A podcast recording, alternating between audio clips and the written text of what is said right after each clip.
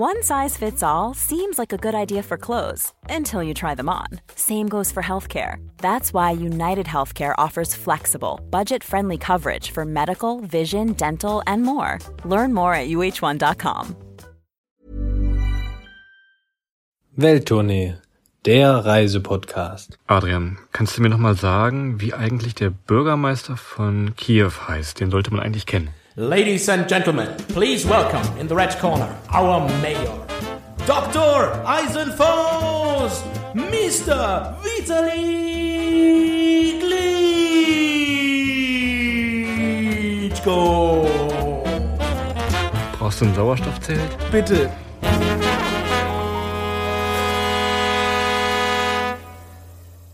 Herzlich willkommen alle miteinander, auch heute wieder zu unserem Podcast Welttournee, der Reisepodcast. Und ähm, ich möchte euch heute mit dem lokalen Hallo begrüßen. Privet allerseits da draußen an den Endgeräten. Und wie ihr schon hören konntet, geht es heute nach Osteuropa, genauer gesagt in die Ukraine oder wie mein fränkisch angehaucht sprechender Professor immer sagte, in die Ukraine. War Lothar Matthäus zufällig dein Professor oder woher kommt das? Ja, genau, Lothar Matthäus. Ich habe an der, an der, an der Bimbambong-Universität in der Südgarage studiert und Lothar Matthäus hat dort Tindern für Anfänger, hat er dort unterrichtet. Hat er nicht eigentlich Hausverbot in ganz Ukraine? Ja, Hausverbot. Ich glaube, er hat auf jeden Fall ein Annäherungsverbot an, an Menschen unter 18. Ich glaube, da darf er nicht mehr sich mehr als 200 Meter nähern. Naja, Herr Matthäus, wenn Sie uns verklagen wollen, können Sie uns gerne über unsere Webseite schreiben, www.derreisepodcast.de. Oder natürlich auch äh, verklagen gerne auch auf Instagram unter dem Namen Welttournee. Da geben wir euch auch mal so ein bisschen Einblicke. Das kann nochmal ganz spannend sein, während ihr das hört. Dass man sieht, dass wir auch wirklich da waren und nicht nur einfach irgendwelche Wikipedia-Artikel vorlesen hier. Exakt, dass man sieht, dass wir Google Bildersuche eigenständig bedient haben und dort uns dann die Bilder auch für die jeweilige Reise zurechtgesucht haben.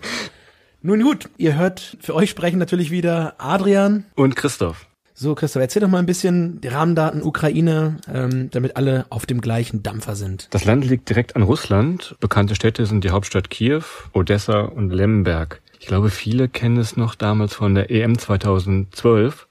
Da gab es die Fußball-Europameisterschaft in Polen und der Ukraine. Weißt du noch, wer Europameister wurde da, ohne jetzt dein Handy hervorzuholen? Naja gut, ich kann dir auf jeden Fall sagen, wie es nicht wurde. Wir sind es nicht geworden. Und das 2012er, tippe ich mal, es waren äh, sogar noch die Spanier in ihrer Hochzeit. Das stimmt sogar. Richtig? Sehr gut. Jawohl. Und genau durch diese Fußball-Europameisterschaft ist dort eine gute Infrastruktur entstanden. Früher hatten die wirklich Probleme mit den Straßen und den ganzen Verbindungen. Das ist dadurch deutlich besser geworden. Ja, zumindest zwischen den großen Städten. Ja, also ich glaube, auf dem Land, das wir gesehen haben, ist es ab und zu noch mal schwierig, aber zwischen den großen Städten hatten wir, glaube ich, dort äh, eine ganz astreine Infrastruktur. Genau, mit dem Flugzeug kommt man gut nach Kiew. Das muss man euch nicht erzählen, das ist die Hauptstadt. Viele fahren mit Auto rüber tatsächlich, je nachdem, wo man wohnt in Deutschland, geht das gut. Und es gibt auch Bustouren. Ich weiß nicht, Flixbus und die ganzen Anbieter, die gucken da tatsächlich auch rüber. Ich meine, man kann sogar mit dem Zug fahren. Ich meine, es gibt sogar Züge von Berlin nach, nach Ja? Kiew, ja. Boah. Wir waren damals, 2017, waren wir im Sommer da und das ist auch die beste Reisezeit. Bedenkt aber, dass es in den Zügen und Bussen manchmal keine Klimaanlagen gibt und es da richtig heiß werden kann. In der Tat. Ich glaube, was auch wichtig ist, ich denke, Christoph hat es kurz angerissen, äh, die Ukraine grenzt an Russland und unsere Nachrichten sind täglich voll mit dem Thema oder mit dem Konflikt zwischen Russland und der Ukraine. Also das Thema Sicherheit sollte man schon äh, im Rahmen seiner Reise sehr, sehr eng im Blick haben. Wir müssen ganz ehrlich sagen, wir hatten damals, glaube ich, gar keine Probleme. Wir haben ein bisschen bemerkt, dass es eine besondere Stimmung im Land ist. Aber in den Orten, in denen wir waren, und wir kommen gleich auf die, auf die Orte, haben wir davon nicht so viel bemerkt. Krimsekt muss man nicht unbedingt vor Ort trinken. Spart euch das und Kann man auch, aber dann sollte man vielleicht einen Helm aufsetzen. Und auch in Donetsk, da wird auch nicht umsonst kein Fußball mehr gespielt aktuell. Also auch Donetsk sollte man vielleicht eher mal mit der Dokumentation abdecken, als dann dort selbst vor Ort äh, vorstellig zu werden. ich habe gerade gesagt, die fehlenden Klimaanlagen in Zügen. Weißt du noch, wie der Transport vor Ort war? Bei uns hat's angefangen, wir sind äh, aus Christophs Lieblingsland, aus Rumänien damals, ähm, über Moldawien. Ich habe schon die erste Rückmeldung bekommen, was ich denn gegen Rumänien hätte. Ja, fair. Du hast, ich musste, das musst du in der Rumänien-Folge mal genauer erklären. Da kannst du dann, glaube ich, genauer erzählen, was dich so angestachelt hat. Jedenfalls zu unserem Weg in die Ukraine. Wir sind über ähm, Rumänien und Moldawien äh, quasi zu Fuß über die Grenze in die Ukraine hinein. Und was, glaube ich, für uns so ein bisschen, so ein bisschen interessant war, an der Grenze aus Moldawien in die Ukraine hat man uns schon aktiv versucht zu warnen, was, was wollt ihr da drüben, da ist Krieg, wieso wollt ihr jetzt hier über die Grenze, hat uns dann aber doch dankenswerterweise rübergelassen. Christoph, dir ist, glaube ich, dann noch an der Stelle was, was ein nach, ein folgenschwerer äh, Genau, man Fehler muss sagen, passiert. äh, wir sind zu Fuß rüber, hast du gerade gesagt. Und das kannten die nicht. Normalerweise fährt man da dann von Rumänien über Moldawien, fährt man mit dem Auto rüber und dafür ist alles gemacht. Aber als dann die Jungs zu Fuß rüberkamen, das hat die so ein bisschen verwirrt.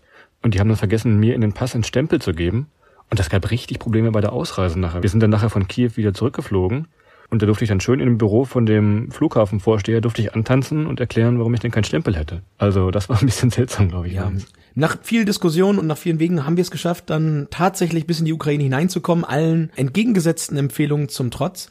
Und kaum drüben angekommen, haben wir dann mal wieder unser berühmtes Reiseglück gehabt.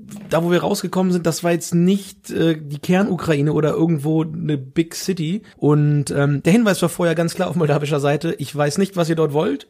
Ähm, das ist ein kleines Dorf und mehr gibt's dort auf der anderen Seite nicht. Lasst es besser sein. Und äh, natürlich haben wir uns nicht von abhalten lassen, sind dann rüber. Es waren schon, glaube ich, die frühen Abendstunden, als wir dort dann ähm, über die Grenze sind. Und wie es mal wieder so kam, hatten wir wahnsinniges Glück, denn Kommissar Zufall saß quasi im Taxi. Wir hatten wieder so ein Glück und da war einfach so ein, ja, so ein Dorfbewohner, der mit seinem Taxi oder was auch immer das für ein Auto war, da stand und auf uns gewartet hat. Und wir wollten nach Ismail, denn wir wussten, von da geht ein Nachtzug weiter und hatten schon so ein bisschen Zeitdruck und mussten unbedingt mit diesem Zufallstaxi fahren und haben das auch gemacht. Gott sei Dank. dem, dem, Quiz-Taxi. Tatsächlich hat der Mann äh, uns dann auch die, ich glaube, es waren 50, 60 Kilometer äh, bis nach äh, Ismail angeboten, uns dorthin zu fahren. Es gab wirklich nichts anderes. Es gab keinen Bus, keine Bahn, gar nichts auf der anderen Seite. Hat mit gebrochenem Deutsch uns noch zu erkennen gegeben, dass es aber nicht billig wird. Wir haben dann tatsächlich äh, zu dritt, damals waren wir, haben wir ähm, 40, 50 Euro bezahlt für die Fahrt, was für ukrainische Verhältnisse nicht, nicht, nicht billig ist, aber ich glaube für, für 50 Kilometer, über eine Stunde, die wir dort gefahren sind zu dritt, das hat uns dann nochmal einen richtigen, richtigen Anschub gegeben und wir haben es dann tatsächlich noch in der richtigen Zeit nach Ismail geschafft. Und sind dann direkt zum Bahnhof, um diesen besagten Nachtzug zu buchen. Und Englisch ist da rudimentärst vorhanden, Deutsch so ein bisschen, also mussten wir uns mit Händen und Füßen und Zeichen und Malen, haben wir uns dann mit dieser Frau am Bahnhof verständigt und wollten dann den Zug nach Odessa buchen. Um hier einmal ganz kurz einzugreifen, was das Thema Sprache angeht. Das haben wir vorhin, glaube ich, noch nicht erzählt. Beim Thema Sprache ist das Land ganz ehrlich eine Herausforderung. Wie Christoph gerade sagte, Englisch quasi gar keiner, der, der euch da unterstützen kann. Die Jüngeren ein bisschen manchmal. Mit Deutsch kommt ihr fast weiter als mit Englisch. Aber auch nicht so richtig. Und ganz, ganz wichtig, ganz, ganz Kerntipp, wenn ihr dort essen gehen möchtet, da ladet euch vorher Google Translate runter, weil die, die Karten sind alle auf Kyrillisch, zumindest in den dörflicheren Gegenden. Und wenn ihr nicht Münzen werfen wollt, was ihr esst, dann Oder hungern. oder hungern, dann, ähm, dann eignet sich Google Translate ganz hervorragend, um per Fotofunktion dort die Karten auszulesen. Genau. Tja, also sorry Christoph, ich hatte dich unterbrochen. Wir kommen also an den Bahnhof und äh, gehst an ins Bahnhofshäuschen zu der uniformierten ähm, Bahnfachangestellten. Und äh, die hatte uns dann, wollte uns für 70 Cent, wollte sie uns ein Ticket nach Odessa verkaufen, einen Nachtzug, der acht Stunden fährt. Und wir dachten uns schon, das, ja, das kann nicht sein oder das wäre doch wirklich extrem günstig. Dann haben wir Gott sei Dank noch jemanden getroffen, der Englisch sprach und für uns übersetzt hat. Und es waren tatsächlich 70 Cent für eine Nachtzugfahrt von, ich meine, es waren acht Stunden, Ja. nach Odessa.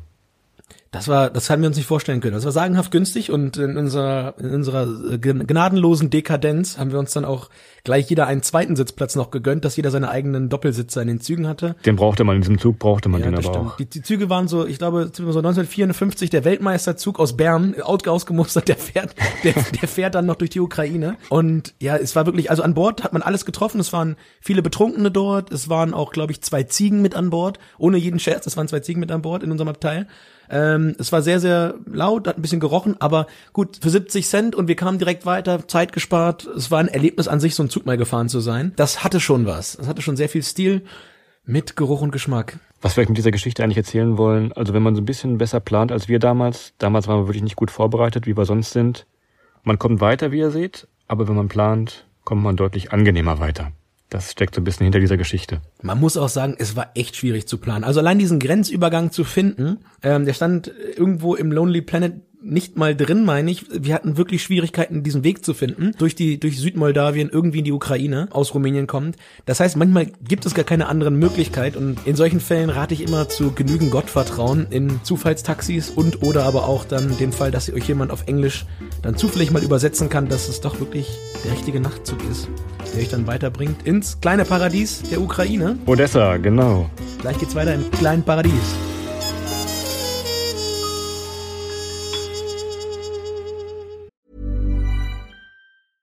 Hey, I'm Ryan Reynolds. Recently, I asked Mint Mobile's legal team if big wireless companies are allowed to raise prices due to inflation. They said yes. And then when I asked if raising prices technically violates those onerous two year contracts, they said, What the f are you talking about, you insane Hollywood ass? So to recap, we're cutting the price of Mint Unlimited from $30 a month to just $15 a month. Give it a try at mintmobile.com slash switch. $45 upfront for three months plus taxes and fees. Promo for new customers for limited time. Unlimited more than 40 gigabytes per month. Slows. Full terms at mintmobile.com.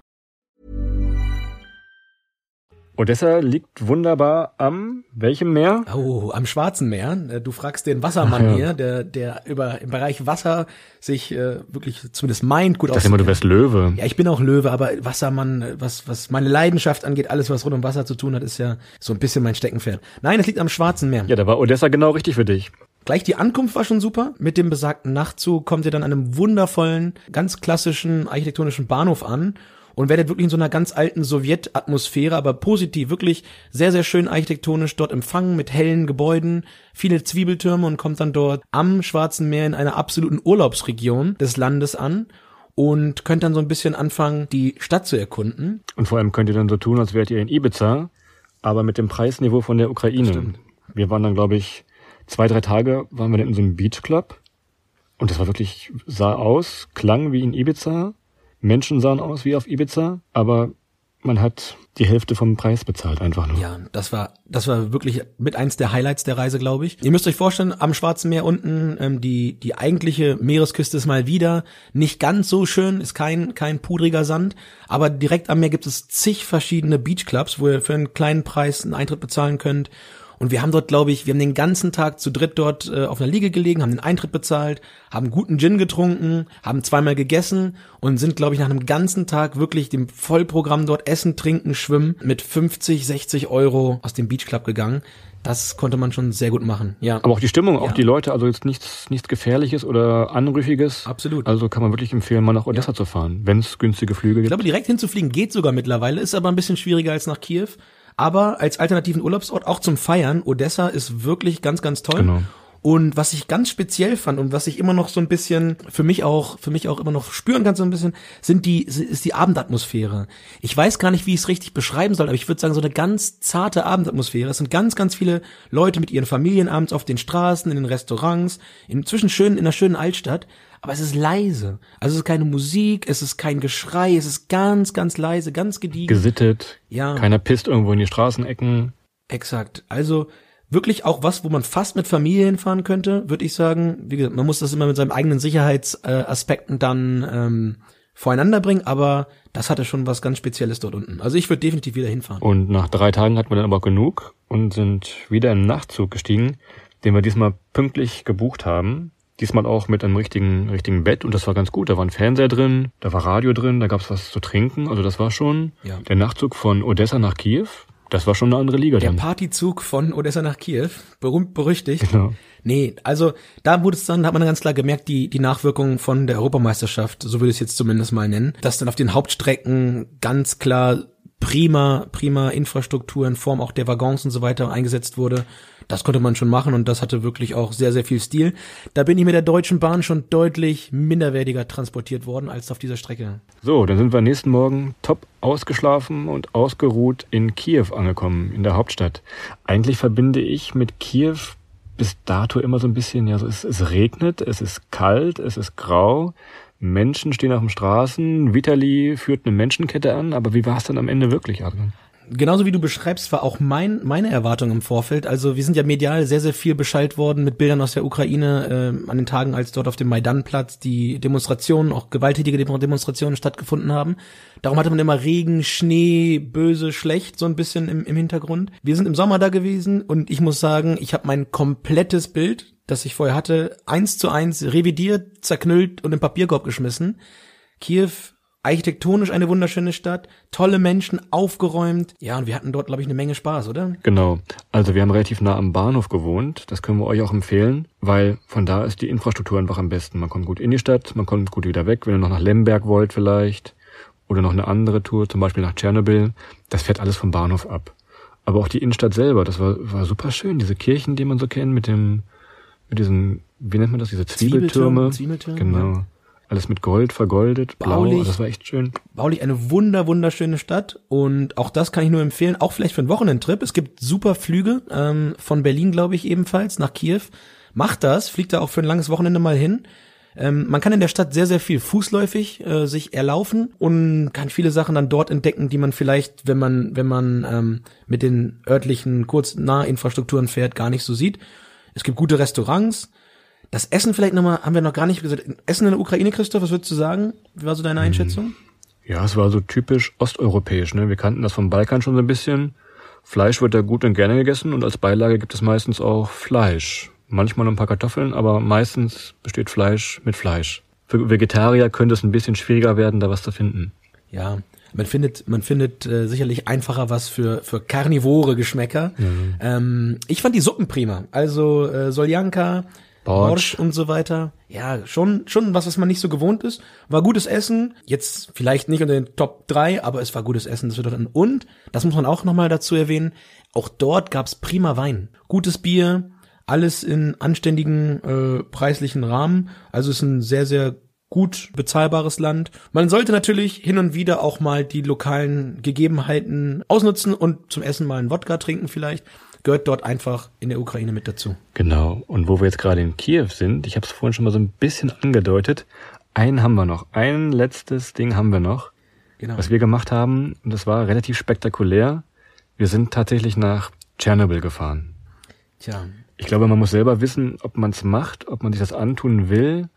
Es gehört so ein bisschen Mut dazu, ein bisschen mulmig war uns auch, aber es lohnt sich schon. Ganz, ganz klar. Ich denke auch, was man dazu noch beipacken kann, ist, dass auch hier das, was man so wahrnimmt und was man sich vorstellt, wenn wir jetzt an Chernobyl denken, die Bilder, die wir vielleicht aus dem Fernsehen, aus Dokumentationen kennen, das passt mit der Realität gar nicht so zueinander.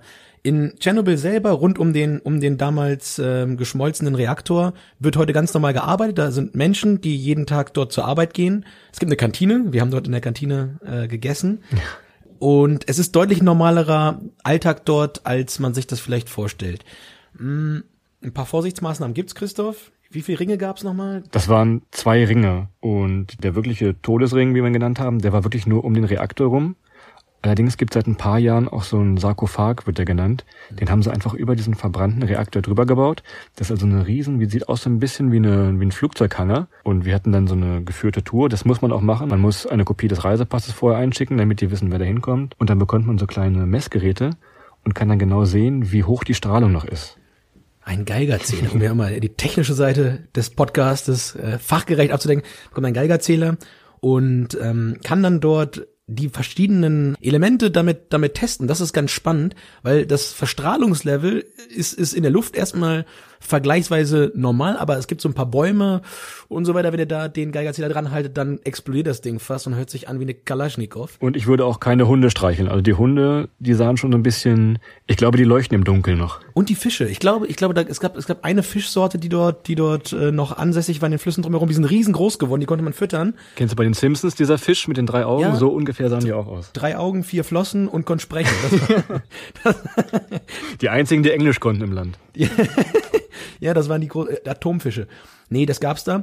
Aber und das fand ich wirklich das Faszinierendste eigentlich. Neben dem, neben dem Erkennen, dass es dort mittlerweile sehr, sehr normal zugeht, glücklicherweise wieder, Es ist quasi, als hätte man die Zeit eingefroren. Man fährt da durch die Gebäude, es hängen die gleichen Poster und Plakate wie in den späten 80er Jahren noch an den Wänden. Alles so ein bisschen, ich nenne es mal Sowjetschick. Supermärkte mit Produkten und so weiter sehen noch genauso aus wie damals. Ihr seid, seid also direkt wieder im Jahr 1986 und nichts wurde großartig angefasst. Das ist, glaube ich, einmalig, oder? Das gibt's nicht. Es ist wunderbar zu sehen, wie die Natur sich das wiederholt. Dann war ein Jahrmarkt da und der fängt ganz langsam an, fängt der zuzuwuchern.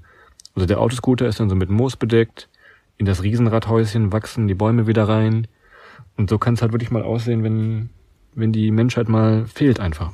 Und es ist wahnsinnig faszinierend oder wahnsinnig schockierend, ähm, sich vorzustellen, was das die Menschen dort äh, betroffen hat. Also ihr müsst euch vorstellen, ihr müsst jetzt innerhalb von ein paar Sekunden, kriegt ihr die Information, jetzt müsst ihr hier weg und ihr dürft die nächsten 10, 20 Jahre nicht mehr nach Hause. Ihr müsst alle stehen und liegen lassen und dürft an euren Heimatort nicht mehr zurück ähm, ist, glaube ich, ein ziemlich verstörender Gedanke. Und das mussten die Menschen dort leider in den späten 80er Jahren seinerzeit erleben. Und das macht schon so ein bisschen nachdenklich, ja, oder? Also wie gesagt, muss jeder selber wissen, ob er sich's anschauen will. Ich glaube, die Tour kostet so um die 90 Euro. Man kann geile Fotos machen. Wenn man so ein bisschen auf Lost Places steht, ist man da genau richtig. Ja, Christoph, da sind wir auch schon wieder am Ende vom Podcast angekommen. Um das Ganze nochmal so ein bisschen abzufassen. Wir sind also über den Landweg, über, über Moldawien in die Ukraine hinein, sind dann weitergefahren mit dem Taxi, mit dem Glückstaxi nach äh, Ismail, von Ismail mit dem Nachtzug nach Odessa und von Odessa sind wir dann wiederum mit dem Nachtzug, der etwas höher standardisiert war, hoch nach Kiew, von Kiew ein Tagesausflug nach Tschernobyl und wieder zurück nach Kiew und dann am Ende der Reise mir von Kiew wieder zurückgeflogen nach Hause. Ich habe jetzt nicht zugehört, weil ich nebenbei nach ukrainischen Witzen gegoogelt habe. Aber es gibt wirklich keine witzigen Ukraine-Witze, die ich dir jetzt vorlesen könnte. Deshalb verschieben wir das vielleicht mal auf ein anderes Land. Du hast, kein, du hast keinen ukrainischen Witz? Nein, es gibt wirklich keine. Die sind zumindest nicht lustig für unsere Ohren, glaube ich.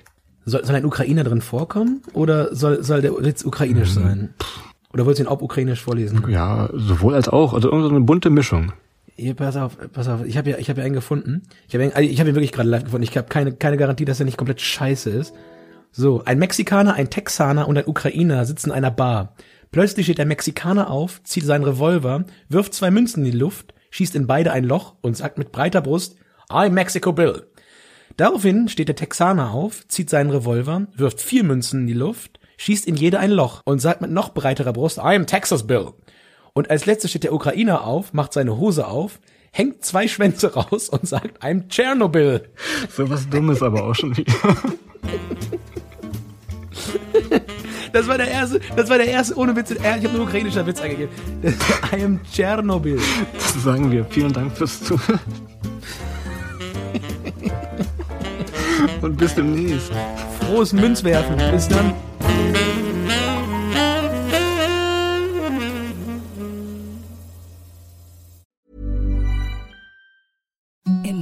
Softest sheets you've ever felt. Now imagine them getting even softer over time. That's what you'll feel with Bowl and Branch's organic cotton sheets. In a recent customer survey, 96% replied that Bowl and Branch sheets get softer with every wash. Start getting your best night's sleep in these sheets that get softer and softer for years to come. Try their sheets with a 30-night guarantee. Plus, get 15% off your first order at bowlandbranch.com. Code BUTTERY. Exclusions apply. See site for details.